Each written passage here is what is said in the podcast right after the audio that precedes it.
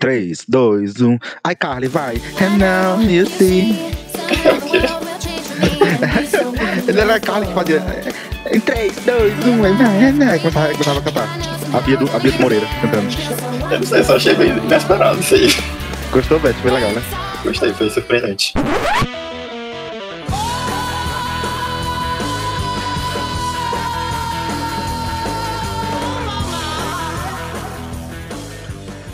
Fala, meus amigos do Cinema 40 Graus, como estão vocês? Eu sou o Bruno e numa noite assim maravilhosa eu vou conversar com meu amigo Beth. E aí, Beth? Fala, Bruno. E aí, meus queridos e minhas queridas ouvintes do Cinema 40 Graus. Cara, eu tava pensando aqui, eu acho que a gente devia criar um bordão pro Cinema 40 Graus. O que, que tu acha? Eu criei um aqui, se... O que, que, tu, que, que tu sugere? Fala aí pra mim. Não, é bem, bem simples assim. Cinema 40 Graus, o podcast de cinema mais quente do Brasil. Ou então só o podcast, né? Agora que eu percebi que fica redundante. O podcast mais quente do Brasil, Beth. Já tô com calor aqui, já. Vou tirar a camisa, não aguento. Não, fica bom, então vamos botar na- nas redes sociais. Bota, podcast mais quente do Brasil. O pessoal fala assim, meu Deus do céu, vai, vamos falar de sexo, certeza. Aí, aí chega aí, Beth, olha, o Nola realmente é muito bom. Fica, é, fica aí. Tipo assim, a gente pode botar ou acrescida de cinema 40 graus, ou então só o podcast, de, o podcast mais quente do Brasil, que aí a pessoa vai ficar naquela dúvida. E rapaz, o que, que será que é esse podcast aqui? Ela vem, ela vem querendo, já, já, já botou aquele shortinho folgado pra vir escutar o podcast, mas aí é, é só filme mesmo, galera? Só pra avisar. Você não tem nada disso Podcast aqui, mais, não. podcast mais quente do Brasil, episódio de hoje, Pixar. Boa. Olha, mas Beth já soltou um spoiler aí. A gente demorou, cara, pra fazer esse episódio da Pixar, porque a gente ficava naquela. Beth, o Beth me propôs, não, sei lá, não quero fazer essa lista, não quero. Até que ele falou, Bruno, vamos, fazer agora. E a gente teve que fazer, assim, doeu, viu, cara? Doeu É. deixar um filme de fora aqui. Antes disso, antes da gente partir pro tema aí principal, eu queria só te perguntar uma coisa aí. Como é que anda a, a maratona Oscar? Já assistiu muita coisa? Cara, eu comecei a ver bastante coisa agora. Inclusive, é, no meus, meus famosos último visto da semana, vai ter filmezinho de Oscar já, mas eu não vou entrar muito, não. Spoiler, spoiler. É, mas eu não vou falar muito, não, porque a gente vai deixar pra comentar nos episódios de Oscar. É, pois é, cara. Tem. O pior, velho, é que eu tava. é, eu, eu vou já abrir aqui dando alguns spoilers, né? Porque eu tô aqui a todo vapor, velho. Eu já vi. Dos 56 filmes indicados, eu cheguei em 41. Ou seja, tenho aí 15 filmes pra assistir em 4 semanas, menos de 4 por semana. Eu acho que vai dar, hein? Finalmente vou chegar nessa marca. Vai dar. Mas esse ano foi mais fácil aí com dois meses a mais. E, cara, a gente organizou aí nessas últimas semanas qual vai ser o esquema dos próximos episódios. E eu, e eu acho que já vale aqui fazer um anúncio, já soltar os spoilers, né? Primeiro que o próximo episódio, que vai sair daqui a duas semanas, dia 18, já vai ser um episódio. Já não, né? Porque vai ser o último antes da cerimônia. Vai ser um episódio especial dedicados ao Oscar 2021. E pela primeira vez a gente vai ter uma participação especial.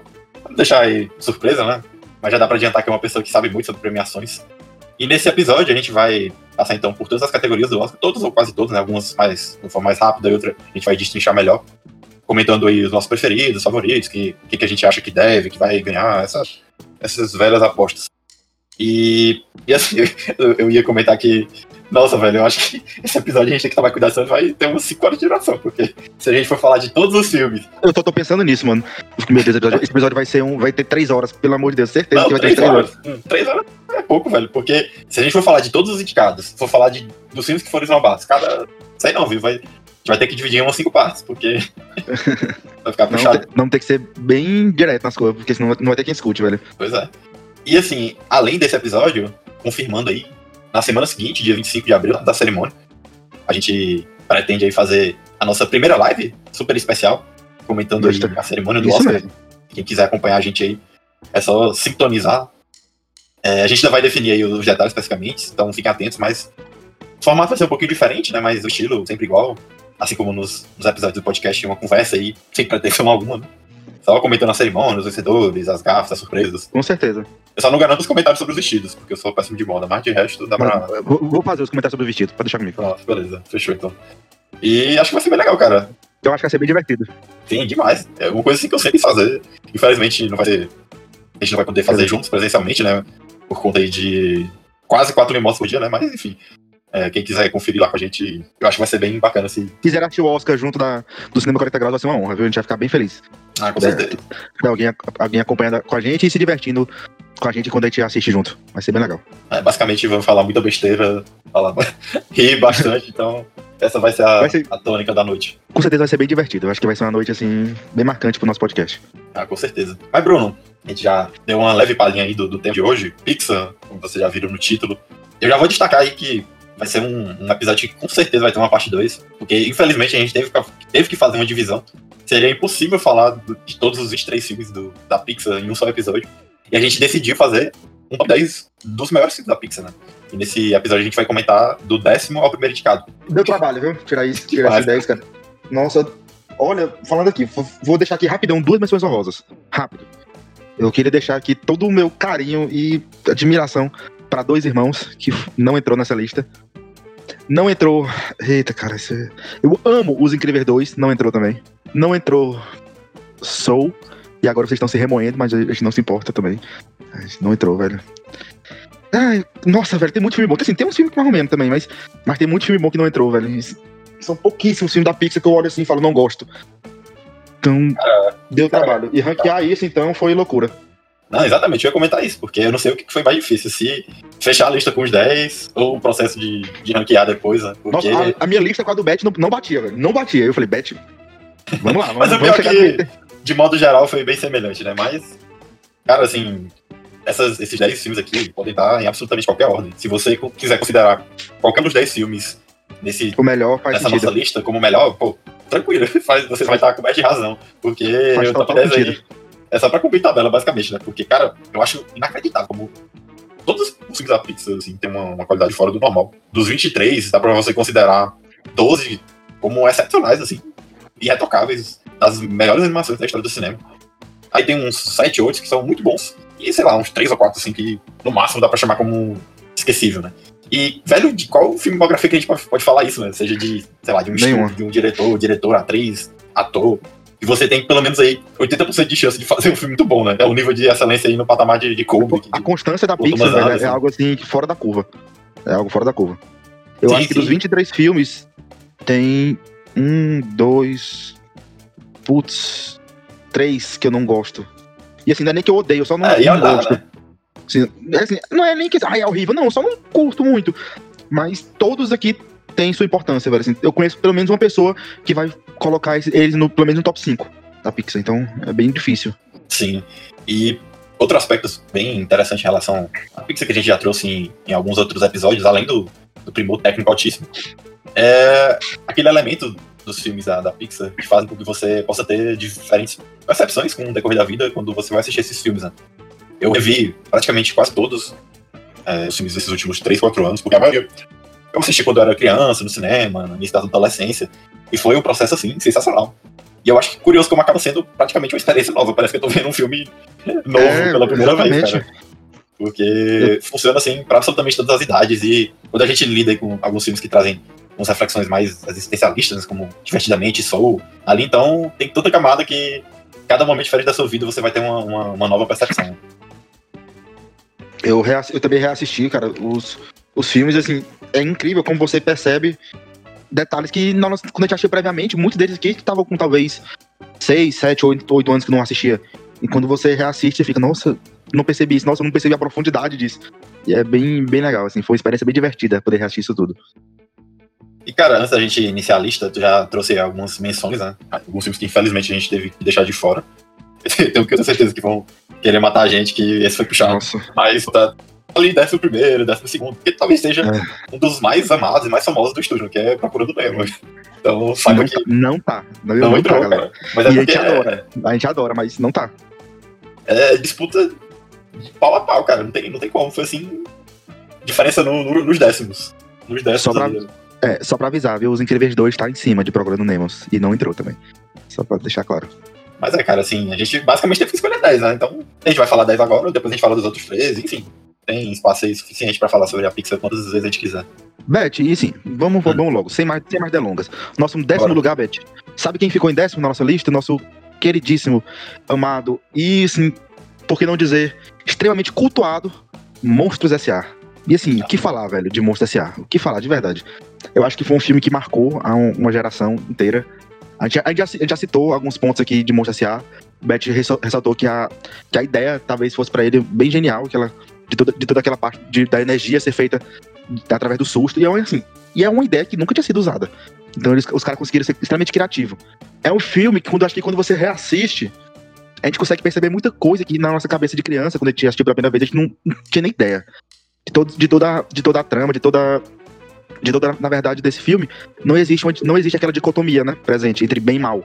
São duas, são duas realidades que se mergem e que a gente tem que observar características distintas de cada uma. Até mesmo o personagem que é visto como pior, que é o Randall, ele não, não é um personagem assim odiável. Ele age ali por, por sentimentos mesquinhos, egoístas e tal, mas é um, um filme assim que ele coloca, coloca tudo ali como fosse cinza, nem, nem, é, nem é branco, nem é preto, nem é extremamente bom, nem é extremamente ruim. E a gente vai vendo as falhas de cada personagem, a gente vai observando os comportamentos dele. O universo dos monstros é completamente fascinante, porque é uma sociedade completamente nova, diferente do, da gente, mas que ao mesmo tempo se assemelha tanto nas questões de, de questão de emprego, na questão de como eles têm que fazer, sair pro trabalho, como eles têm metas a serem cumpridas. E é, é bem engraçado, é uma, é uma sátira, assim, bem interessante. Além de que tem personagens, assim, completamente carismáticos. O, o Mike talvez seja para mim o, o mais carismático de todos, além, além de, claro, da, da Boo, né, que ficou aquela marcada como uma criança fofinha da, da geração. É, cara, já começamos aí com tudo, no décimo lugar. Dirigido pelo Pete Doctor, né, que acabou sendo aí depois da, da saída do John Lester. Possivelmente uma das principais figuras da Pixar atualmente, né? Além de Monstros S.A., ele só dirigiu Soul, Divertidamente, Up, né? Então, é um cara fraquíssimo. Só coisinha fraca. Só coisa fraca. E, cara, assim, eu peço aí perdão pra quem costuma assistir aos filmes da Pixar dublados em português, né? Porque acho que hoje a gente vai acabar trazendo aí muito da, da dublagem original, né? Porque esse, nesse caso aqui, pelo menos, não tem, não tem como a gente não comentar dos dubladores originais, né? Aqui em Monstros S.A. você tem um dos maiores exemplos de elenco de dublagem, né? Simplesmente John Goodman e Billy Crystal fazendo aí, talvez depois de, do Buzz e Woody, a melhor dupla da Pixar, né? É o Sully e o Mike. E além disso, o próprio Steve Buscemi fazendo o Randall. E possivelmente pela presença dos três, ele acaba sendo, na minha opinião, talvez o filme mais engraçado da Pixar. Um dos filmes mais engraçados, se não for o melhor, né? Porque acho que só a presença do Billy Crystal por si só já, já seria o suficiente para atingir esse posto, né?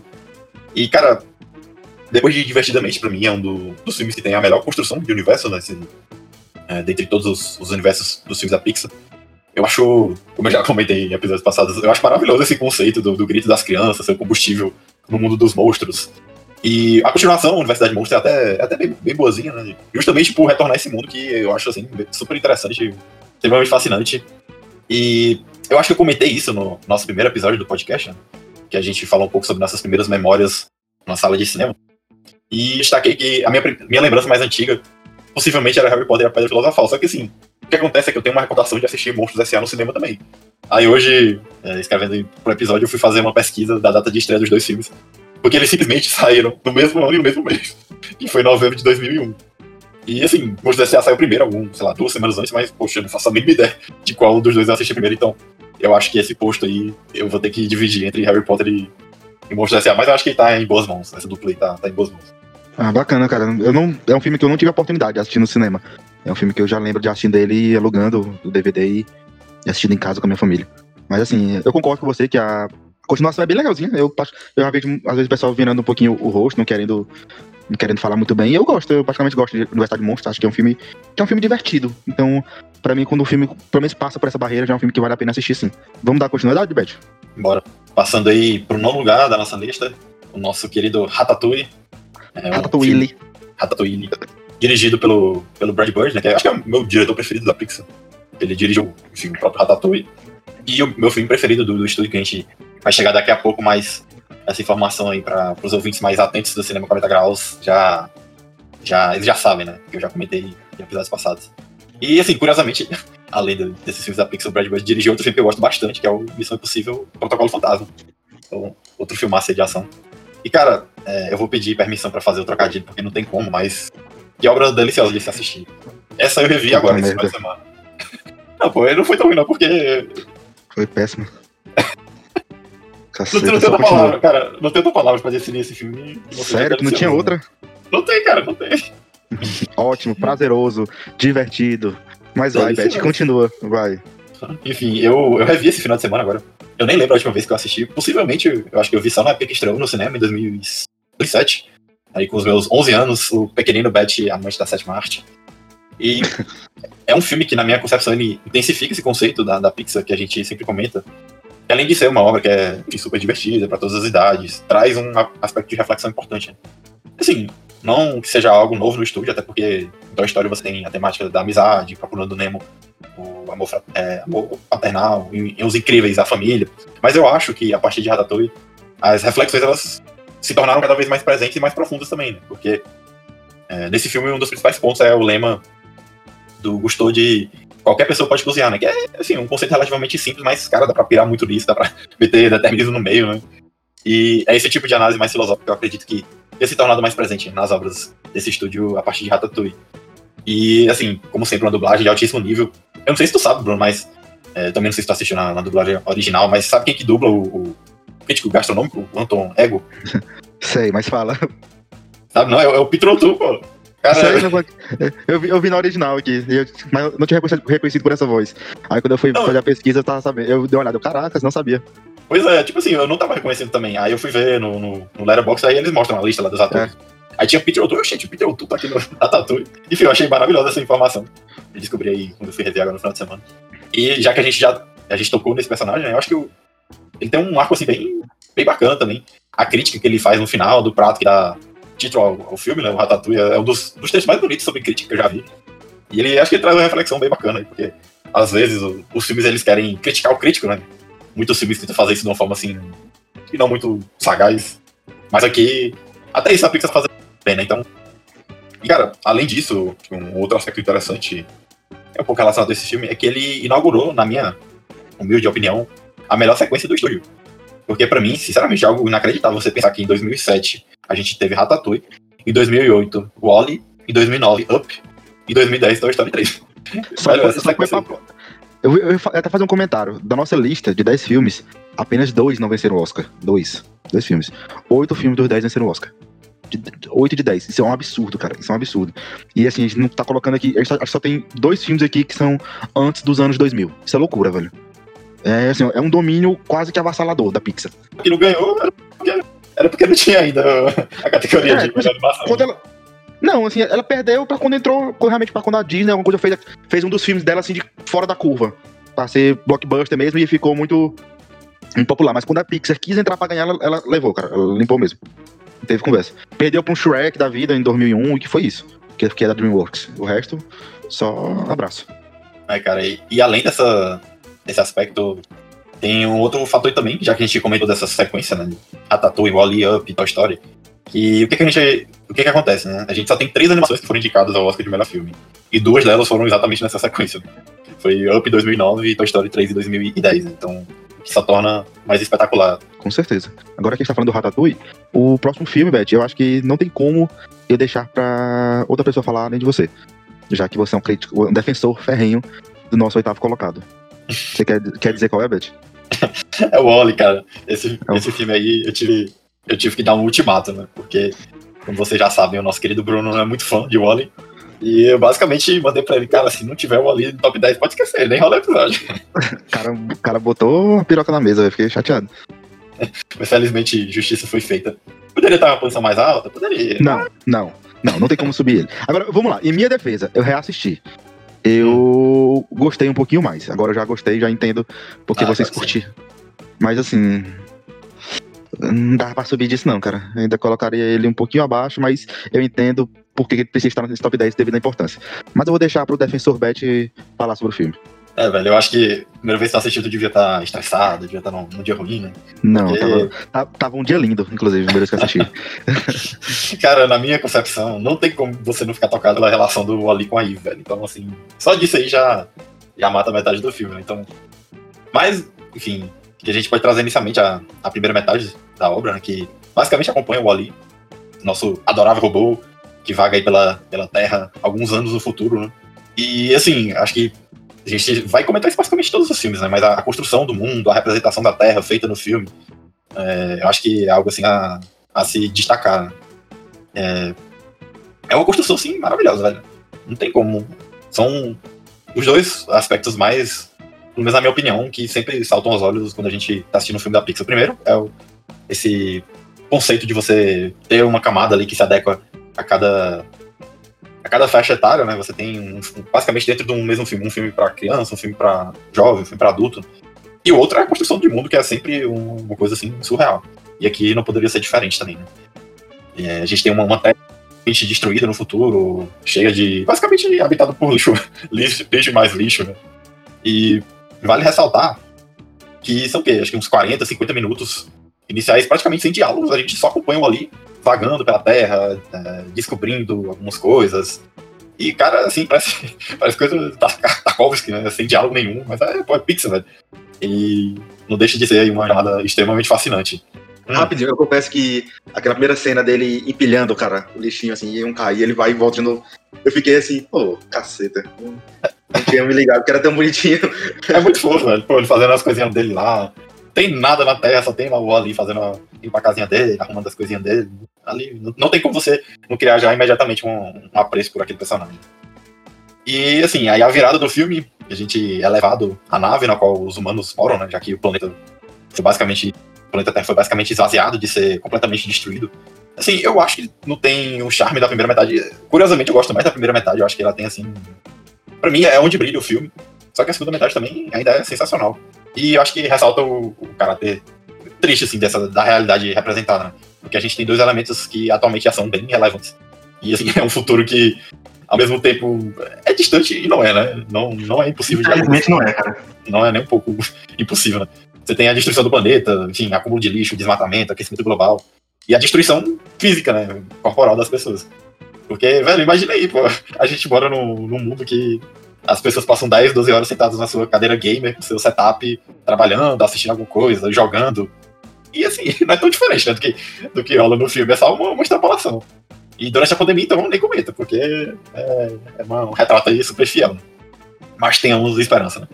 Cara, assim, o que falar então da, da relação do Wally com a Eve, né? Possivelmente um dos maiores casais não humanos do, do, cinema, cara. Só a Pixar mesmo pra, pra fazer a gente se emocionar com, com dois robôs num, num mundo pós-apocalíptico, os humanos sedentários, a Terra destruída, mas ainda tem espaço pra, pra esperança, né? Eu acho que essa é a mensagem final. O primeiro é o alerta, né? Depois é, é a esperança e é a mensagem final, cara. Então, assim. Meu amigo, nem o diretor viu tanta, viu tanta coisa como o Beth tá vendo.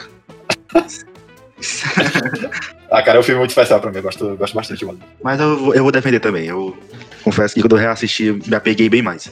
Eu falei, ah, tá. Por isso que o Beth defende. Ainda colocaria um pouquinho mais abaixo, mas agora eu consigo entender o teu carinho por ele, Beth. E realmente o desgraçado é um fofinho. Então dá pra, dá pra levar isso em consideração. Mas, Beth, em sétimo lugar, vai ter um filme que é bem mais recente. E assim, eu vou te dar só uma dica aqui de qual é ele, certo? Pra tu ver se tu se liga. Hum, eu sei que tu sabia. Mas Pô, porra, Beth, tá queimando o nosso, nosso treinamento aqui. Ó, tio.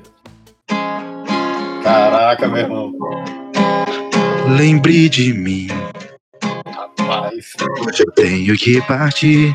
Lembre de mim. Não se esforce pra sorrir. Não importa a distância, nunca vou te esquecer. Beth, e esse filme maravilhoso, Beth, que tocou nossos corações e deixou a gente chorando nosso queridíssimo Coco, ou como ficou conhecido aqui no Brasil, Viva, a vida é uma festa. E, meu amigo, que tiro na cara foi esse filme, velho, quando eu fui assistir a primeira vez. Eu não esperava aquilo ali, velho. Eu acho que traumatizou uma geração todinha. Igual a morte da mãe do Bambi fez com a geração passada, esse filme vai traumatizar as crianças. Velho, que plot twist desgraçado. Eu fiquei em choque. Eu olhava assim pra todo mundo, meu Deus. Gente, que é isso? O que tá rolando aqui? Só tem oito anos, me tira daqui. Onde é que eu vim parar? Onde é que eu vim parar? Mas eu, assim, eu amei. Na que eu assisti a primeira vez, eu já tava sabendo, sabendo que estava diante do vencedor do Oscar, que estava diante da obra-prima. Porque esse filme, pra mim, ele é maravilhoso. É visualmente maravilhoso. A, temática, cara, do Dia de los Muertos é, assim, explorada de uma maneira sensacional. Eu acho que é uma temática riquíssima. O, o México é um lugar, assim, de, de, cultura fenomenal, extremamente interessante. E eu acho que a gente quando pega uma obra dessa para fazer uma temática que, pô, Dia de los Muertos, vamos lá, é uma temática assim mais, mais dark, com, com aquela cara de Tim Burton, mas não, o filme é cheio de cores, o filme é, é um filme vibrante, que eles usam. E assim, eu vou puxar sardinha porque eu sou músico também, então você colocar a música tão em foco como nesse filme, a, a paixão do Miguel, cara, pela música, todo, todo o enredo de um personagem, assim, o ídolo dele, o Ernesto de la Cruz, ser aquela figura toda que daquele ídolo, daquele ídolo mexicano mesmo, aquele coisa bem canastrona. E, mano, não tem, não tem o que dizer. As músicas são vibrantes, a gente quer. A gente fica escutando elas depois. Essa cançãozinha, velho, de Niná, fica na sua cabeça e a cena que culmina dele cantando com uma pessoa que é próxima dele, aquilo ali conforta e acalenta assim, o coração até de quem é mais frio, viu? Assim, um filmaço. Eu adorei, eu acho a trama bem desenvolvida, tem boa narrativa, boa, bom desfecho, bom plot, bom plot twist, que nunca é demais também ter. É um filme visualmente lindo, com personagens, com personagens que a gente fica empolgado, a gente fica. A gente realmente se conecta com eles. E assim, foi uma pisa, cara, no Oscar desse ano. Não teve. Não teve assim, não teve competição para Coco, não. Foi um filme que ele destru completamente destruiu e ele ainda concorreu. E concorreu e venceu, né, na verdade, pelo prêmio de melhor, can melhor canção original, com Remember Me. Porque eu acho que quem escutou, cara, não tinha, não tinha graça. A gente ficava, nossa. Eu passava o dia, eu passei, acho que semanas, velho, com essa música na cabeça. E aí eu coloquei na cabeça de todo mundo. E olha que ela, ele brigou com This Is Me, do The Greatest Showman, que é uma musicona, um musicão assim mesmo, lindo. Mas na categoria de melhor animação não teve muita competição, não. Confesso que era um ano que. Acho que o único filme que tinha pra competir com ele era Love Vincent. Que é uma obra que é bem legal. Mas o resto, velho, ele passou igual um rolo compressor. Foi bem fácil. Porque é um filmaço. Filmaço mesmo. Acho que hoje em dia é, é um filme obrigatório para qualquer fã da Pixar. É, cara. Filmaço. O filme mais recente da, da nossa lista, né? Como tu destacou. Porque um, um, fenômeno que eu acho que tem como a gente ressaltar é que a gente for puxar aí a Pixar dos anos 2000 e pós-2010, tem uma certa diferença, né? Até porque definitivamente as melhores obras, de maneira geral, da, da Pixar, elas estão se de 2010 para trás, né? Só que, felizmente, na última década, acho que a gente teve dois, dois é, pelo menos na minha percepção, né? filmes aí que mostraram que o estúdio não estava de forma alguma em decadência, né? Uma delas é Soul, que tem tudo aí para levar o Oscar de melhor animação em 2020. Foi, de fato, um dos melhores filmes de 2000, é, 2020, né? O, o, o, Dois Irmãos, eu acho muito bom também, isso aqui pra mim ele não tá no patamar de Soul. E o segundo filme que eu vou comentar é. Eu acho melhor. ah. Eu acho melhor, velho, que Soul. Chorei igual um. chorei igual um bandido, cara, nesse filme. Não, com certeza, só que eu acho que assim, pessoalmente, é, Soul, na minha concepção, tá. Acho que tá num patamar acima. Ele tá quase na prateleira aí dos. dos, dos mais notáveis da Pixar, né? Soul é super estimado. e, cara, tu comentou aí do título, a versão brasileira, né? A versão original é Coco, que é enfim, o nome do, de uma das personagens, e a versão brasileira é Viva, a Vida é uma Festa. E assim, eu não tenho nem dúvida que a adaptação do título veio, entre alguns motivos, né, pela possibilidade de confusão com o título original. Porque, eu, pelo menos na minha cabeça, aconteceu o mesmo tipo de adaptação que fizeram o nome do personagem do Christopher Lee nos prequels de Star Wars, né? Em português é o Conde do Cano, só que em inglês é o Conde do Cu. Aí eu, eu, eu acho que a adaptação foi por isso. E, cara, eu, eu, eu, tem uma leve impressão. Né? Eu, eu fui pesquisar na, na Wikipedia né, o nome do, do personagem, né, do, do Conde do. Aí eu achei engraçado que eles colocaram assim: é, tá lá, Christopher Lee aí interpreta é, é, é Conde do. Aí é chamada de Ducan na versão brasileira para evitar mal entendido. Sim, mas falando aí de Coco, cara, um filme belíssimo que expande o universo da Pixar, trazendo aí pela primeira vez um personagem latino, né? E aborda muitos elementos da cultura mexicana, o que prova que, apesar de 25 anos, 23 filmes, ainda tem espaço pra caramba pra novas histórias, novas narrativas diferentes, novos personagens. Então, tem, tem muito ainda pra queimar a Pixar. Demais. E eu, eu destaquei que é um filme belíssimo e, cara, talvez visualmente, pelo menos, seja o mais bonito do estúdio, não tem nem, nem dúvida. Eu, constato aqui, pelo menos na minha humilde opinião, que é o filme mais bonito da Pixar. novamente, a gente tem essa construção maravilhosa de universo utilizando o conceito eu não sei se essa da cultura mexicana ou se é latina de modo geral, né? Que é do, do dia do Dia de los Muertos. Aborda um tema que, de maneira geral, acho que é, é tabu, especialmente animação, né? Apesar de a gente ter, enfim, Rei Leão, Bambi, que é a morte, né? Que, é, assim como o Soul, eles, eles abordam esse, esse tema de uma maneira divertida, uma maneira, de uma maneira simples, mas tocante, né? E aquele final ali, nossa, cara, ele é derrubar qualquer um, né? Você junta toda a jornada que o, que o Miguel passou, tudo que ele, que ele teve que enfrentar, a situação ali da, da família dele, e mistura com a, com a, música tema, que é maravilhosa, uma das, uma das maiores aqui, venceu o Oscar de melhor canção nos últimos, na última década, Remember Me. E, enfim, ali é de derrubar qualquer um. Você associa imediatamente a, a música com a, com a, cena, né? Então, é, pelo menos na última década, uma das, uma das maiores cenas da, da Pixar, né? E, cara, eu quero saber quando é que eles vão fazer um filme aqui no Brasil, né? Porque já fizeram no México, né? O próximo podia ser no, Brasil. Acho que ia ser no mínimo curioso. É, passando aí posição seguinte na lista. Em sexto lugar, Up, um filme que tem só uma das maiores sequências de abertura, não só quando a gente leva em consideração Meu Deus do animações, céu, é. mas aí, cara, dá pra meter das maiores sequências de abertura da história do cinema fácil. Da fácil, história do cinema. Fácil, fácil, fácil. fácil. É algo, assim, espetacular o desenvolvimento de personagem e a construção da história. Que eles conseguiram fazer ali em 10 minutos. Ali podia ser um curta que ia vencer todas os- as premiações possíveis, ia ser o melhor curta da história do cinema. Porque, Fácil. além de dessa construção sensacional, é extremamente emocionante, cara. Acho que não tem uma pessoa assim que assista a Up e não diga que ficou com vontade de chorar depois dessa sequência introdutória. É Tranquilo. uma, é uma verdadeira aula, assim, de, de apresentação de personagem, de, de apresentação de motivação, de, de tudo, cara. Ali é, é sensacional. Você já começa, assim, destruído o filme. Só que eu tinha prometido pra mim que eu não ia falar mal de nenhum filme da lista. Eu não ia falar, né? Mas, até porque se eu falar mal de qualquer filme desse top 10 aqui, eu vou estar cometendo um crime. Só que assim, eu eu não sei se eu posso chamar de um aspecto necessariamente negativo, mas, cara, é, esse filme ele tem uma das maiores aberturas da, da história do cinema, como eu já destaquei.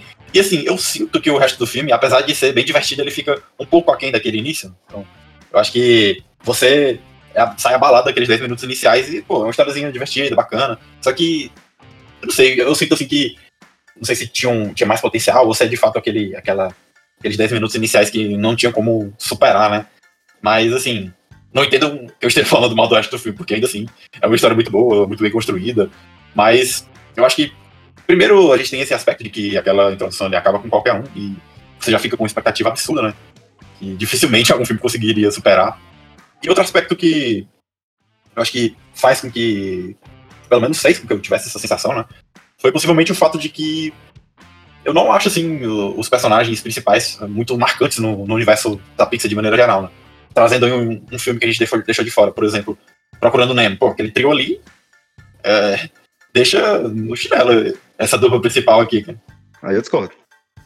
Ah, Eu acho, em termos de personagem, pra mim, o trio ali do de Up, cara, pra mim, tá, tá bem, bem, bem, bem representado, velho, de verdade. O Carl, pra mim, é um dos personagens mais marcantes da Pixar. Eu concordo com o teu, com o teu primeiro argumento. Isso eu- e assim, eu acho que é por isso que Up não está mais alto. Porque Sim, eu concordo com- completamente com o que você falou. Eu acho que o fato do começo ter sido tão maravilhoso, tão bom, tão forte, é, colocou talvez um patamar muito alto que o resto do filme não conseguiu chegar ali do- até o final. Fica alto, fica bom, mas não é do mesmo nível. Então a gente sempre lembra do começo do filme. A gente não lembra. Quando a gente fala de Up, a gente nunca vai falar das, das cenas ali do, do meio, do final. A gente sempre fala do começo. É pra, é pra mim, assim, minha opinião, um filme que talvez eu, eu colocasse mais alto. Mas, pô, não, não dá, galera, pra colocar em primeiro, igual eu vejo o pessoal falando. A gente tá falando aqui de filme da Pixar. Tem filmes que, que talvez não tenham defeitos, basicamente. E Up é um filme maravilhoso. Eu amo, amo esse filme. Eu me divirto toda vez que eu assisto. Pra mim tem detalhes que são maravilhosos. Mas eu vou deixar o Bet finalizar a ideia dele e, eu dou minha pincelada pra finalizar. Eu acho que não tem como colocar ele mais na frente. É, justamente por isso, né? Se a gente fosse levar em consideração só a, parte inicial, vai ser o melhor, acho que sem dúvida nenhuma. Mas não deixa de ser um filme extremamente emocionante, divertido. É, a, a dinâmica do, do Carl com o garoto também, ainda tem um cão falante, é, é maravilhosa. E curiosamente, eu não sei se. Eu acho que quem assistiu sabe, né? Mas eu, eu acabei assistindo Up alguns anos depois da estreia. Eu não assisti na época da estreia. E eu não fazia a mínima ideia que eles iam pro Monte Roraima, cara. Ou seja, o filme se passa teoricamente um trecho no Brasil, né? Então.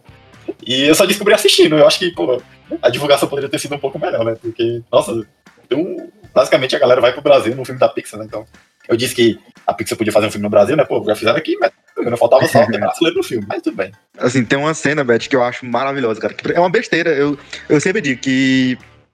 Que pra mim, as coisas que eu mais lembro do filme, desse filme de animação, não são as tramas principais. Eu lembro de detalhes de cenas, assim, muito sutis. Tem uma que eles estão sentados na calçada. Os dois principais, né? Olhando os carros passando. E aí eles começam, a co- começam a falar as cores, do, as cores do carro. O carro começa aí, tipo azul, vermelho. O Russell, a criança, né? Falando, ah, esse aqui é verde. E o cachorro, cara, por causa da visão monocromática, que teoricamente eles têm, ele fica cinza, cinza, cinza, cinza. Eu achei isso maravilhoso. Eu, eu me acabo de rir, cara. Toda vez que eu vejo essa cena. Porque são piadas, assim, que pra mim são, são muito sutis.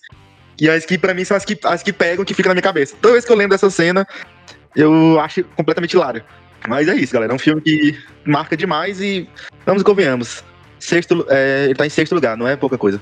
É, isso aí que tu comentou é outro aspecto, assim, que é essencial no- nesse estúdio. São os pequenos detalhes, né?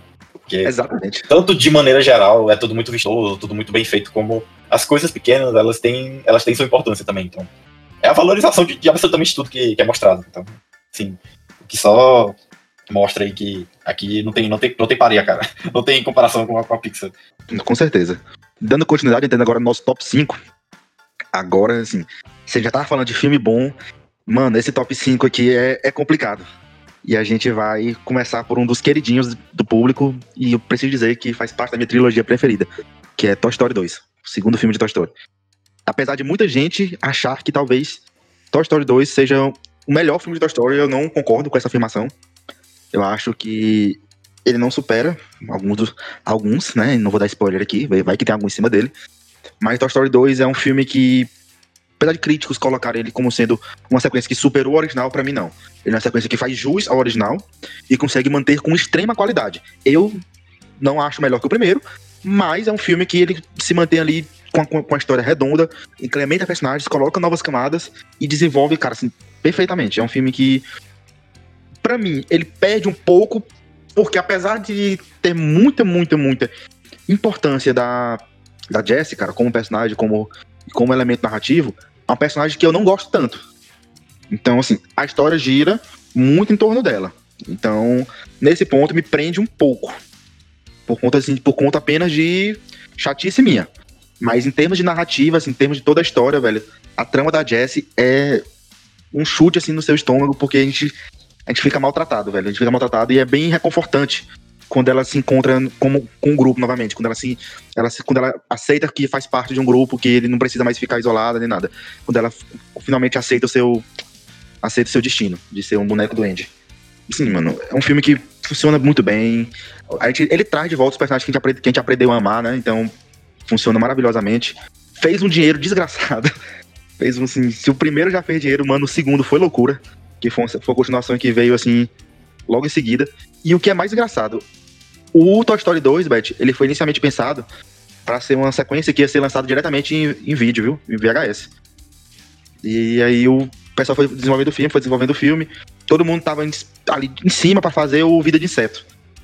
Todo mundo querendo fazer o Vida de Inseto, vamos lançar o Vida de Inseto, deixa, bora lançar o Toy Story 2 como fosse um filmezinho só secundário para pro VHS para a gente conseguir um dinheiro na venda, na venda. E aí o pessoal percebeu que o projeto tava ficando bom e não, teve como. E aí a Pixar pegou mesmo ali, não, esse aqui vai ser o meu projeto, vamos lá. O pessoal torou nove meses, cara, aprontando de Toy Story 2 e rolou. E, sim, e foi pau, viu? Porque teve, ainda teve problema com o computador, perderam muita coisa. Quase que deu. Quase que perderam o filme por inteiro. E foi só uma das maiores bilheterias, né? Então, assim, quase que não rolou o filme, ou quase que talvez fosse um dos melhores filmes de animação de todos os tempos fosse lançado direto para home video.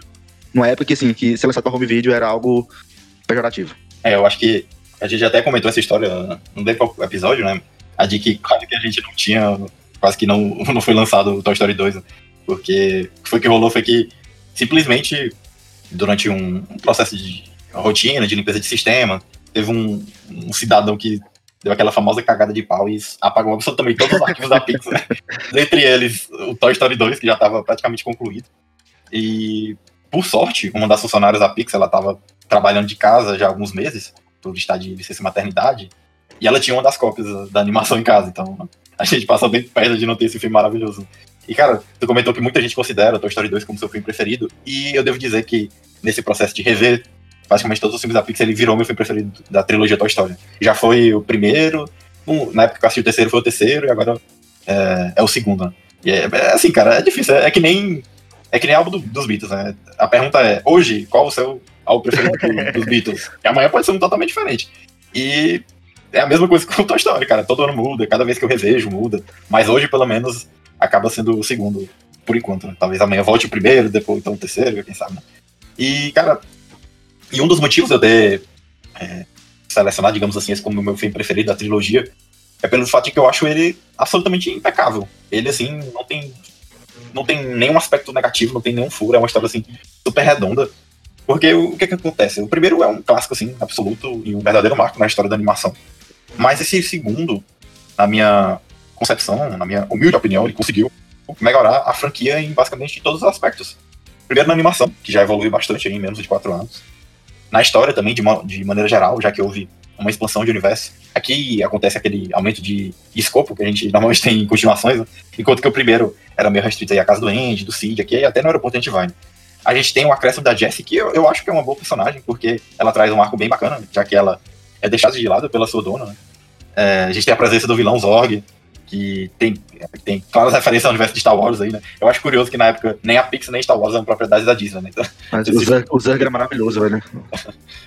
pois é, se esse, se esse filme fosse feito hoje, acho que dava pra colocar mais referência a Star Wars. Né? Com certeza. E, e assim, um aspecto também bem importante dele é o fato de dele ter avançado, ter evoluído o, o arco narrativo dos personagens principais, né? levando em consideração o primeiro filme, especialmente. É, no caso do Woody, a presença da, da Jessie, eu acho que é responsável por evoluir o arco narrativo dele, né? já que ela foi abandonada pela dona e o Woody inicialmente acredita que foi abandonado pelo, pelo Indy, né? acredita que a mesma coisa aconteceu com ele. É, então ele, ele evolui nesse aspecto e, enfim, o Buzz também, ao enfrentar isso, algo aos, o Imperador Zug, né? E, cara, essencialmente acaba sendo aí um, quase um filme, um, um heist movie, né? O Woody é sequestrado e seus colegas têm que fazer o resgate. Então é quase que uma espécie de Velozes e Furiosos da Pixar, né? Mas é isso, cara. Eu acho que é, é um filme, assim, impecável. Pra mim, é a palavra que melhor define ele. Tem uma ação maravilhosa. Toda a interação com o, tanto a Jessie como. Eu não lembro direito o nome do cavalo. Enfim, o cavalinho lá. E eu, eu acho que é uma expansão assim, bem, bem bacana do universo e. Pelo menos hoje é o meu filme preferido de, de Toy Story. Beth, você não lembra, Beth, o nome do cavalo? Nossa, eu não lembro de jeito nenhum, cara. Bala no alvo, rapaz. Ah, bala no alvo. É porque eu tava tentando lembrar o nome em inglês. Entrando agora no nosso quarto, assim, beirando o nosso pódio. Um filme que para mim foi revolucionário. Eu acho que em termos de trama, eu acho que foi uma coisa genial, de verdade. E divertidamente, cara, nosso querido Inside Out de 2015 foi um filme que poucas vezes eu vi uma trama assim ser tão bem executada como foi nesse filme, de maneira que criança interpreta de uma forma e adulto interpreta de outra. E isso é, isso é muito massa, isso de verdade. É um filme que você coloca pra uma criança, a criança tem uma visão X, você coloca para um adulto, o adulto tem visão Y, e digo mais, você coloca para alguém do ramo da psicologia da psiquiatria, a gente tem a visão Z. Isso é muito legal. Eu já, você pegar um filme desse e você conseguir dar aulas, cara, basicamente, de psicologia usando ele, isso é muito. Ele é extremamente preciso, velho. Ele é extremamente preciso. Isso é, isso é muito divertido. Ou, assim, é muito divertidamente. Puta que pariu. Mas é um filme, Beth, que eu quando eu tava assistindo ele, eu, esse eu consegui assistir no cinema, e eu me diverti horrores ao mesmo tempo que eu ficava extremamente reflexivo e impressionado. Na época eu já estava, já estava me interessando pela psiquiatria, que é a área que eu quero seguir no futuro, né? E eu ficava, caracas, olha que massa, nossa, olha que massa. Nossa, mas isso aqui é uma, isso é a representação disso, é a representação disso. E, assim, algumas coisas são, obviamente, bem diretas, bem explícitas, e outras a gente, eles vão te dando ganchos que você pode pegar ou não. Se você pegar, fica mais divertido, fica mais, fica aquela coisa ali mais teórica para você em termos de, em termos de narrativa. Porém, se não, não vai ter, não vai ter problema para interpretação. Você vai apenas pegar a mensagem direta ali de que as emoções estão controlando. E um filme que, assim, coloca a gente num. Realmente para pensar. A gente, a gente, se coloca no lugar da, da Riley em vários momentos. A gente vê como a gente era quando era adolescente, com aquelas transições de humor. A gente. Uma cena aqui para mim é hilária, das quando a gente é, vai para as emoções do pai dela, que eles têm características físicas, características físicas, cara, semelhantes ao, ao do pai. E sim, os personagens extremamente carismáticos. Eu confesso que eu tenho vontade de, de dar uma voadora na tristeza, porque ela me irrita o jeito dela, mas a alegria também consegue ser extremamente irritante, provando que os dois extremos nunca são nunca são coisas boas, né? A gente tem que sempre ter o meu termo. E eu queria deixar um, um abracinho aqui bem quente pro meu, querido, meu queridíssimo personagem preferido, que é a raiva. Mano, como eu acho esse personagem engraçado pra caramba. Ele de terninho ali, todo assim, todo burocrático e, e, explodindo aquilo ali pra mim, maravilhoso. E assim, o que falar, velho, de Divertidamente, que foi um filme que destruiu cara, o Oscar, não teve, não teve nem competição pro Oscar de animação. Foi indicado pro Oscar de melhor roteiro original também, não, não venceu. Foi o estouro na, no, na, na questão de bilheteria. Isso foi um sucesso absoluto. E assim, a gente a gente sabia, cara, que ia ganhar. A gente sabia porque, além de que a concorrência pro Oscar desse ano de animação não foi dos mais. não foi das mais difíceis. Teve. Eu acho que. Putz. Teve um filme, cara, que era japonês, era. Acho que era um. Omoji no Marmi. É Omoji no. Não lembro agora qual era. Que era o único que dava pra competir um pouquinho, mas assim, não tinha. Acho que foi talvez a maior pisa que teve no Oscar, assim, pelo menos que me, me recordo, desde Coco. Acho que um que foi semelhante, mas Coco ainda vinha Love Vincent como um filme que poderia fazer juiz. Esse aqui não, esse aqui foi só pisa mesmo, não tinha ninguém pra competir. E que ainda bem, porque dificilmente iam conseguir colocar um filme à altura disso. Ah, tinha, um, tinha um brasileiro, foi indicado no Menino Mundo. Coitado. Mas, cara, é, refletindo sobre o episódio, eu cheguei a uma conclusão que pode até não ser o melhor de fato, mas não tem pra onde. É, o, é de longe o mais criativo, cara. Eu revi também. Esse é, é lindo, é impressionante. É, cara, inacreditável a construção de mundo nesse filme. Eu lembro que foi uma das maiores das melhores surpresas que eu tive na minha vida em uma sala de cinema. Ele foi lançado em 2015 e foi uma época que eu não estava muito ligado aos lançamentos, eu estava assim, meio desligado do mundo. E eu não fazia a mínima ideia da existência desse filme, muito menos que era da Pixar, eu só entrei na sala para assistir mesmo. E, cara, a Pixar já tinha feito de tudo, só que eu acho que aqui eles conseguiram alcançar um patamar assim que eles ainda não, não tinham chegado, porque se a gente já estava tendo reflexões cada vez mais profundas espalhadas por várias camadas nos filmes anteriores. Nesse filme, em Divertidamente, a gente claramente tem quase que narrativas, assim, visivelmente paradas.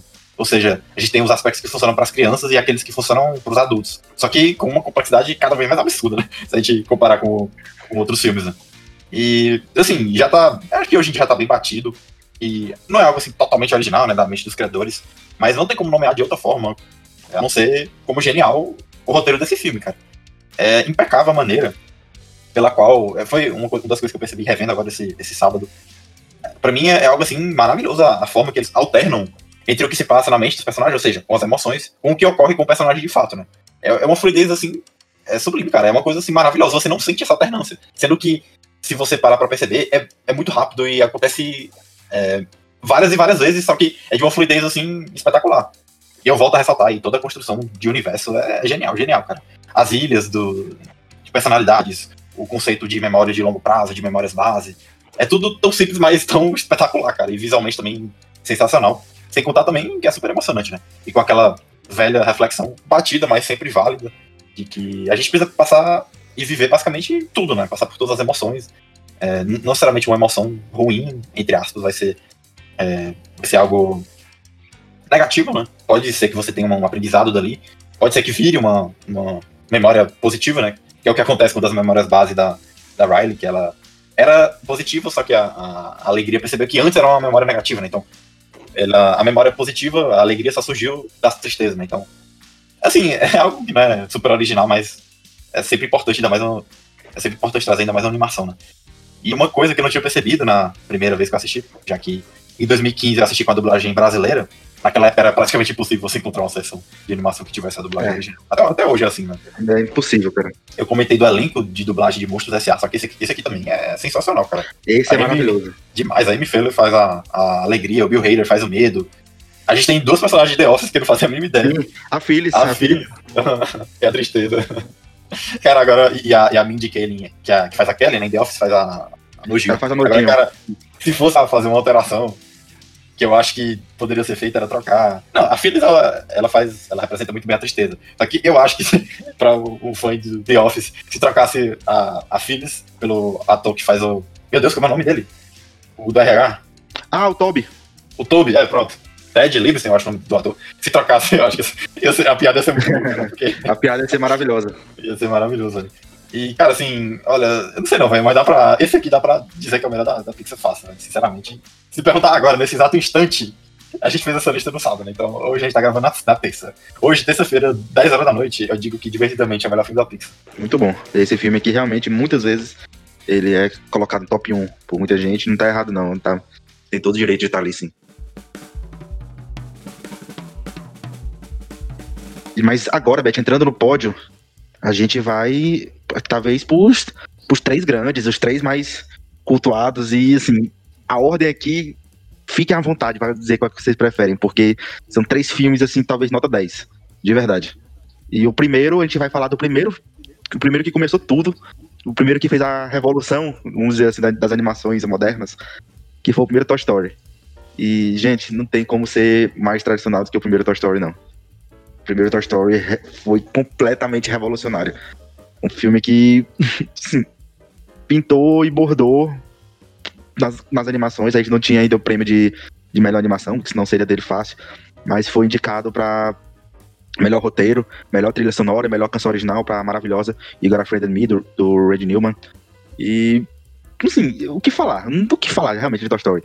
Um filme que foi o primeiro a ter feito completamente por computação gráfica e a primeira parceria, né, entre a Pixar e a Disney.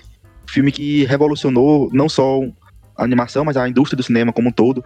Revolucionou até mesmo a própria Disney, cara. Assim, a Disney hoje em dia, ela tem que admitir que ela cresceu por conta do Toy Story. Ela, ela fez, ela mudou um pouco a sua abordagem. Hoje em dia é um fenômeno gigantesco. Gente tem quatro filmes hoje da, da, da franquia, são quatro filmes maravilhosos. E o primeiro, sim, assim, se não tivesse sido um primeiro tão avassalador, nada disso que a gente vê hoje teria acontecido. O primeiro filme serve para mostrar, além dos personagens maravilhosos que a gente aprendeu a amar, o Woody, Buzz, nosso queridinho Rex, o Cabeça de Batata, Beth e todo mundo.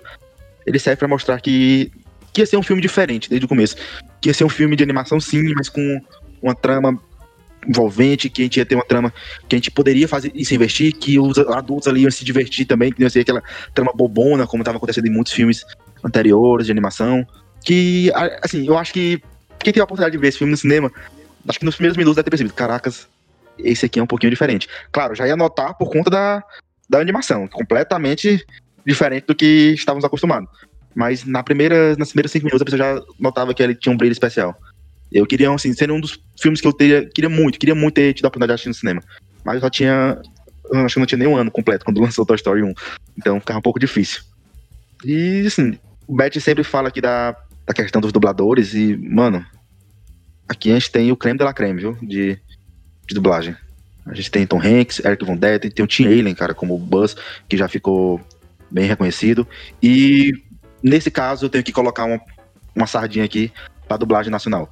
Porque o Guilherme Briggs fazendo Buzz Lightyear é algo completamente apaixonante.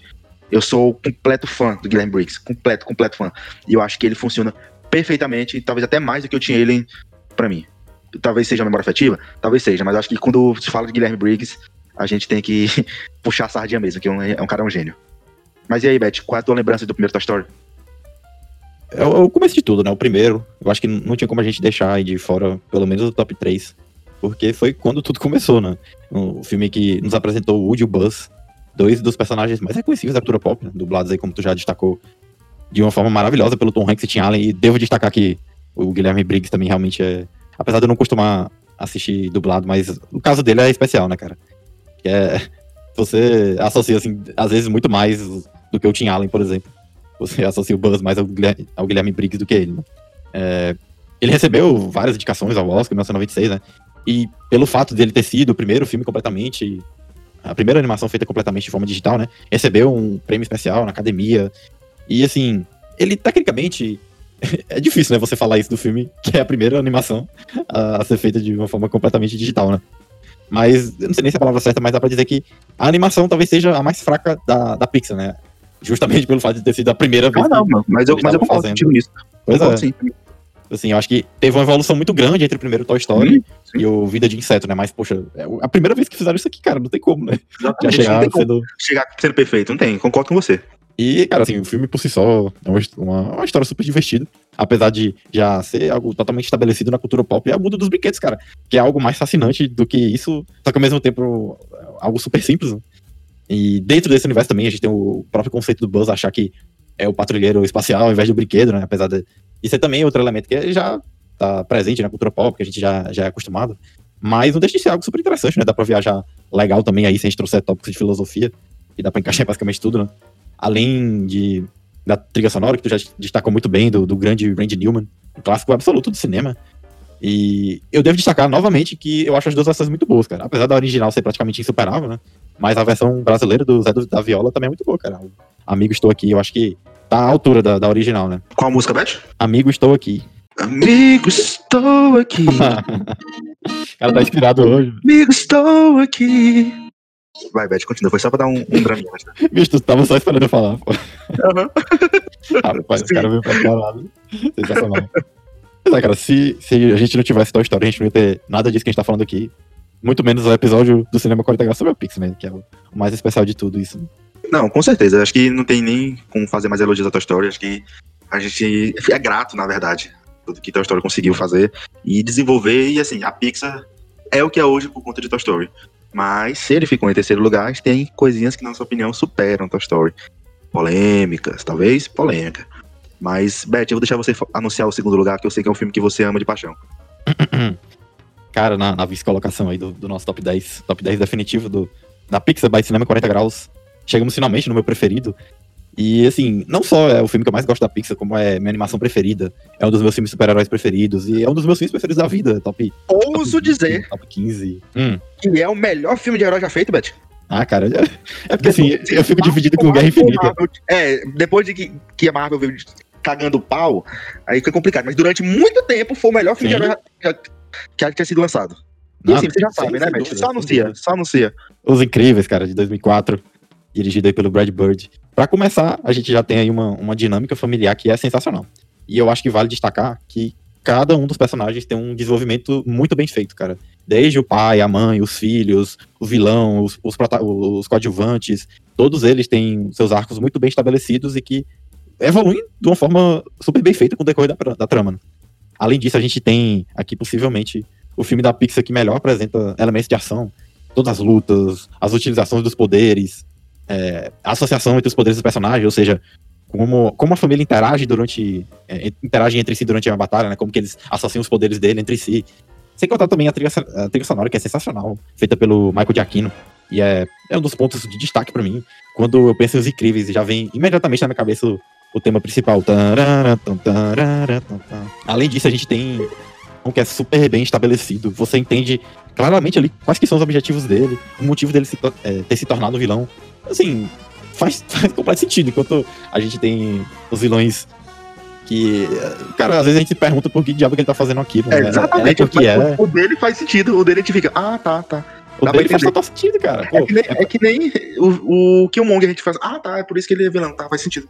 Entendo. Sim, cara, faz total sentido. você, tem, você tem uma sementinha plantada ali no início do filme, numa coisa que eu acho que para quem viu pela primeira vez, passou assim despercebido, porque é, ele aparece no início do filme, né? Só que, pô, de uma forma muito.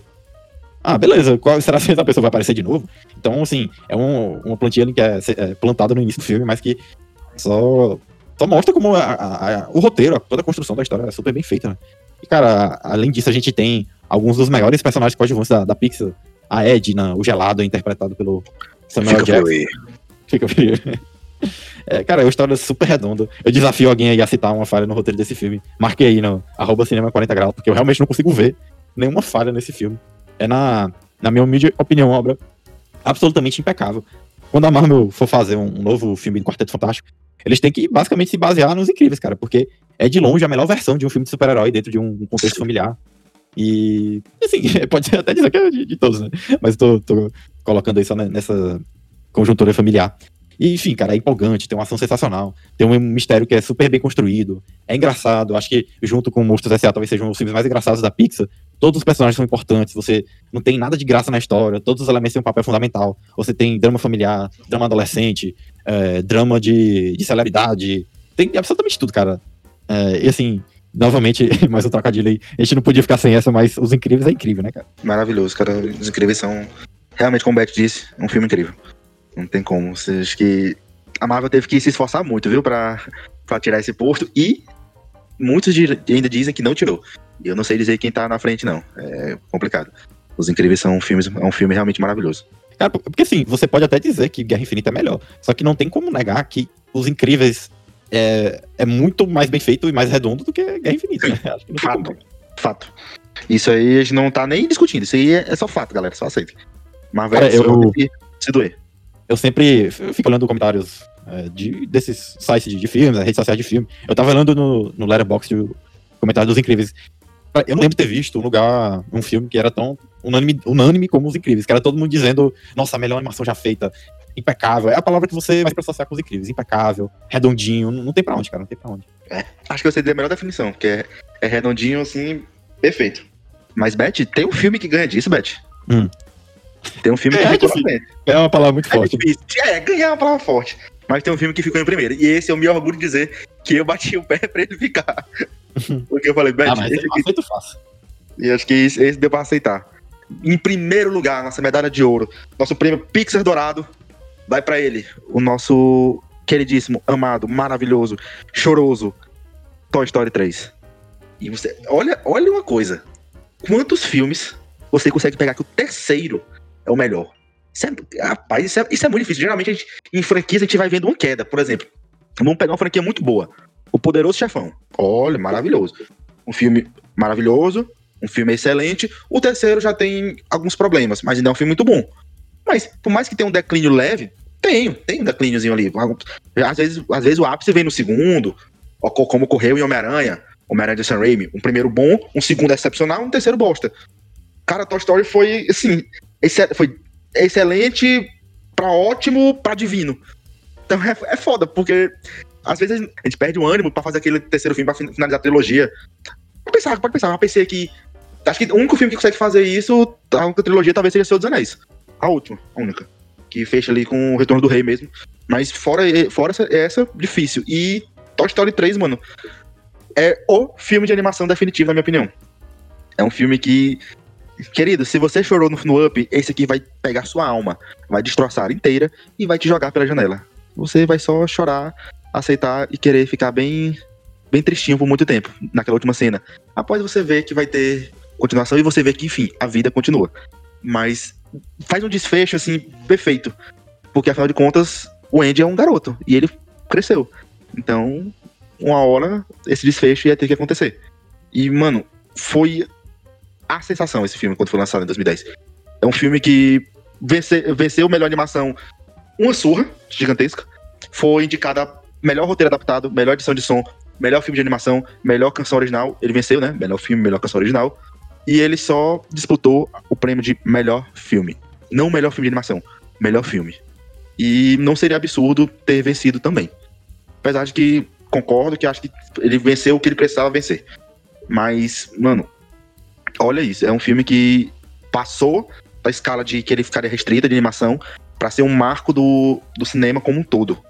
Ele saiu saiu assim, destruindo, cara, destruindo mesmo tudo que ele competia, e é um filme que foi extremamente marcante. Os personagens ali estão num desenvolvimento de, de características que é muito difícil a gente ver. A gente, já, a gente já teve dois filmes para explorar os valores deles, para explorar a personalidade. E no terceiro parece que a gente consegue ter uma dimensão maior.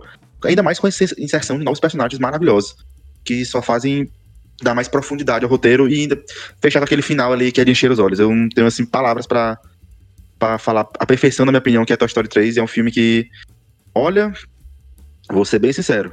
Quando eu lembro que o Oscar 2011 foi vencido pelo Discurso do Rei, dava pra deixar pra Toy Story 3, viu? Era pra ter ido pra origem? Era pra ter ido pra origem. A rede social podia ganhar também? Podia. Cid Negro podia ganhar? Podia. Mas dava pra, dava pra deixar pra Toy Story 3? Dava pra deixar pra Toy Story 3. Era melhor que o Discurso do Rei. É, naquele ano ali tinha pelo menos uns 5 que podiam ganhar no lugar de. Nossa, fácil, meu Deus. Qualquer um, mas já chutamos esse, esse cachorro de filme, mas. ah, cara, é, não é meu preferido da, da, da, trilogia, como eu já comentei, mas assim, não precisou nem me convencer, porque eu aceito fácil colocar Toy Story 3 como o melhor filme da Pixar. Porque, assim, eu acho que na época, eu, como todo mundo, possivelmente estava com aquele mesmo pensamento de que, nossa, cara, os dois primeiros Toy Story, eles fecham tão bem a franquia. Dez anos depois, o que, que, a, o que, que a galera quer fazer voltando a esse, universo? É exatamente, o Sofia Carmeida vai ser uma merda, certeza.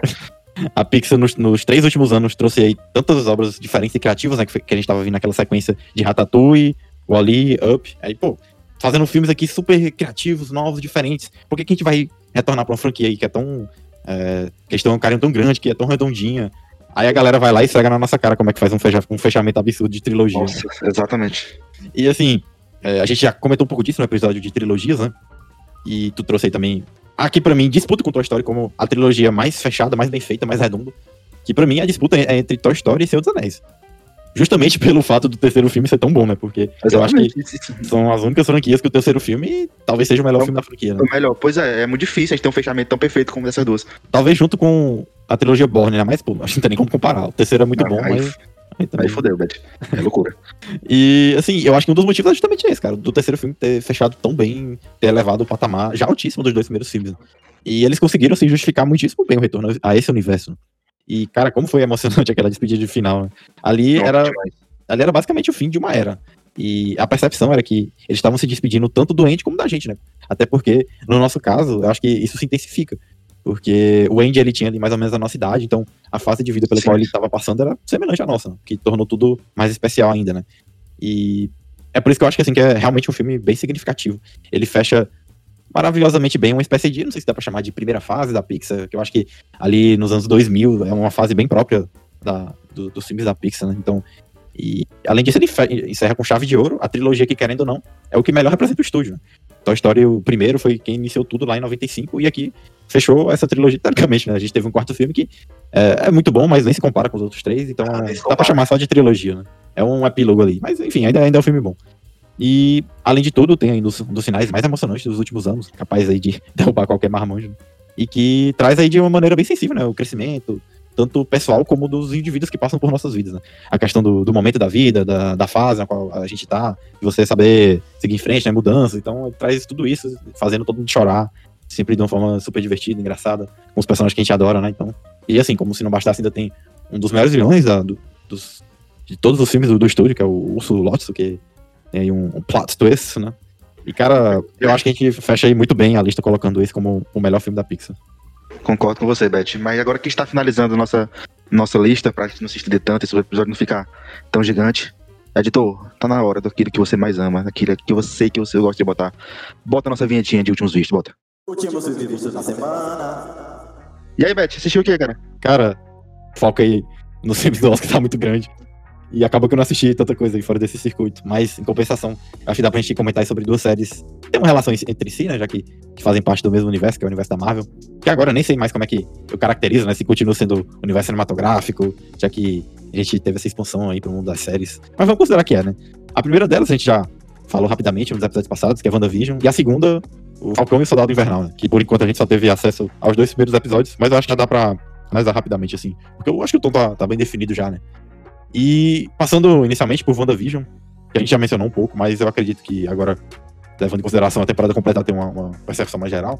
Um seriado muito bom. Foi bem divertido acompanhar semanalmente, né? Mas, cara, falando sobre WandaVision especificamente, no início era bem divertido acompanhar as teorias que a galera tava criando. Algumas acabaram realmente se concretizando, como a da Agnes, né? Só que eu acho assim que ficou um pouquinho chato com o decorrer dos episódios, porque, velho, aparentemente as pessoas não sabem como a Marvel funciona, né? Que as soluções trazidas são normalmente simples, é, o que não deixa de, de ser boas, né? Eles trazem uma solução simples que mata o problema já. Só que assim, nunca é algo megalomaníaco como o pessoal estava apresentando nas teorias. Isso fez com que muita gente se decepcionasse com o seriado. É, muita gente se frustrou e assim, culpa é de vocês. Pois é, cara. É tipo assim, é, é, eu vi uma, um título de uma crítica muito boa, que era assim, a, é, WandaVision não supriu as expectativas que eu, que eu mesmo criei. e foi basicamente isso que aconteceu, cara. Porque eu acho que foi um seriado, assim, extremamente divertido. Os episódios iniciais, de fato, eles tiveram uma abordagem bem diferente do que a gente já tinha visto na Marvel. O que foi, assim, eu achei sensacional. Aquele. Mesmo esse mesmo que muita gente criticou, eu acho assim. É, meio, meio fora. Mas eu achei sensacional. E, cara, a gente teve uma dinâmica maravilhosa entre o, a, a Elizabeth Olsen e o Paul Bettany, o que só ratifica como são dois grandes atores. Aos poucos a série foi voltando aí ao Mato Marvel, o que não necessariamente é ruim, né? Até porque, sinceramente, já tava com um pouquinho de saudade. E eu acho que WandaVision conseguiu matar um pouco dessa, dessa vontade de, de ver um filme da Marvel. Eu, se eu não me engano, o último foi, foi Ultimato, né? Então, depois de Ultimato, eu acho que não teve mais nenhum filme da Marvel, né? Me corrigem se eu estiver errado. E, e, cara, no final das contas, foi um seriado com uma mensagem importante, né? A gente tem falado aqui tantas mensagens dos filmes da Pixar, né? E acabou que um seriado da Marvel também teve uma mensagem, né? Por incrível que pareça ou não, né? Porque acho que a construção tem sido tão bem feita, né? Enfim, enquanto, enquanto os criadores de teoria achavam que ia ter uma ligação com o Doutor Estranho, com o X-Men, era simplesmente uma história sobre luto, cara. Ao mesmo tempo, algo muito simples, pequeno, contido, só que como a gente tá tratando aí de uma, uma das personagens mais fortes do, desse universo de heróis, acaba é, trazendo essa complexidade na, na história, né? A história se torna bem maior. Mas assim, eu acho que valeu a pena. Teve ali um, um pouquinho de gordura, né? Nada que prejudicasse, mas eu acho que se é, colocasse em sete episódios ao invés de nove, eu acho que teria melhorado bem mais assim a, a, dinâmica da série. Mas de modo geral, é uma série muito boa, bem divertida. Eu acho que assistir ela assim. Assistir é, semanalmente foi muito boa, mas fazer uma maratona também, até porque os episódios são bem curtos, né? Eu acho que maratonar também deve ser bem, bem bacana. Então, eu acho que valeu bem a pena, cara, assistir. Bacana demais, eu concordo. Gostei demais de, assistir. E a do Falcão, assim, é, tá uma série que tá nova ainda, mas a pegada tá bem divertida. Eu acho que assim, eu acho que quando a gente vai assistir uma coisa da Marvel, a gente tem que esperar isso. Diversão. A série tem sim, que cumprir o propósito de ser divertida. E tá cumprindo. Não espere grandes reviravoltas, não espere grandes tramas. Se você for fazer isso, você vai se frustrar sozinho. Sim. Porque não é isso que a, que a Marvel prega. Eu acho que Falcão veio numa sequência muito boa depois de WandaVision, porque eu acho que já mostrou que vai ser uma série bem pé no chão. Com foco aí na ação, na dinâmica entre o Falcão e o Soldado, né? Que já mostraram aí que tem uma química muito boa, né? Especialmente pelo carisma absurdo aí do Anthony Mack e do Sebastian Stan. E, cara, assim, eu, pelo menos agora era basicamente tudo o que eu queria, porque no início de WandaVision a gente tinha é, algo assim totalmente diferente do que já tinha. Os filmes da Marvel já tinham apresentado. E agora a gente tem aquela boa e velha ação da Marvel, aquele humor, às vezes, um pouco forçado. A gente tem uma coisa agora bem simples e bem que a gente tá acostumado. E talvez seja isso que, seja isso que esteja precisando. Depois de uma sim. série que foi assim tão diferente. Sim, sim. E, e eu acho que tem um potencial muito bom também, porque vão ser menos episódios que WandaVision, né? A gente já teve dois, vão ser um total de, de seis. O primeiro episódio teve aí uma maior apresentação do background, da família do, do Falcão, é, da, do, do, passado do, do, soldado. Só que agora no segundo eles já foram direto pra ação. Ou seja, eu acho que tem um bom indício aí de que não vai ter barriga na história e vai ser agora ação, ação, ação, ação. Que é basicamente tudo que eu queria nesse momento, né? Então, vamos aguardar aí os próximos episódios. E, cara, depois ainda tem Loki, cara. Então, o Marvel vai, tá... vai, vai, ser, vai ser um, alguns meses bem divertidos, vão ser alguns meses bem é, legais. Bastante. E pra finalizar, Beth, só queria deixar comunicado. Hum. Vou dar uma prévia aqui de uma coisa. Sabe qual foi o filme que eu assisti, Beth? Que eu não tinha assistido ainda? Diga. Tava falando o Sete de Chicago. Aí sim. Veredito? Bom. Pronto, não vou falar mais nada. é, deixa, deixa pro episódio de Oscar. Show, é isso aí, cara. Pô. Como, como diria Renan, Renanzinho, show, show, show. Cara. Mas acho que é isso que a gente ia falar. Tem mais, coisa, mais alguma coisa, Beth? Não, era isso mesmo, velho. Mais uma, uma franquia aí. Que dessa vez fica, fica a dívida, né? O check aí ficou só pela metade. A gente falou daqueles que eu acredito que realmente sejam os melhores filmes da Pixar. Só a nada né? Só se, você, se você fizer aí um top 50 maiores animações da história do cinema. Cara, eu tenho nem dúvida que todos os 10 filmes que a gente listou aqui possivelmente vão estar nesse top 50, né? Com então, certeza. E assim, infelizmente muita coisa boa ficou de fora, mas pô, vamos trazer com certeza é, por exemplo, o episódio gente não colocou, a gente não, a gente não colocou Carros 2 na lista, por exemplo, isso é um absurdo. e, e, cara, como a gente trouxe aí no início do episódio, agora é clima total de premiações, né? Próximo episódio já vão ser as previsões, a 93 edição do Oscar. E, velho, vamos tomar cuidado aí, senão o episódio vai ter umas 20 horas de duração. Nossa, eu tô, eu tô com medo, velho. Vai, eu, vou estar, eu vou estar com a pulseirinha de choque no bet. Pra fazer apertar, fazer bet quieta, bet quieta, bet quieta. É porque ele já vai começar na pedrada, porque eu vou querer falar dos curtos. Aí a gente vai passar 20 minutos falando dos curtos. Aí vai ter mais 5 horas pra falar dos filmes, né? Mas enfim, vamos, vamos fazer um esquema aí. Vamos fazer um esquema bom, porque assim, dia 18, como eu já comentei, vai ser o episódio dos, dos indicados, com um convidado especial. Dia 25, dia da premiação, a gente também vai comentar novamente sobre os filmes. Né? Vai ser a primeira live aí do Cinema 40 Graus da história, né?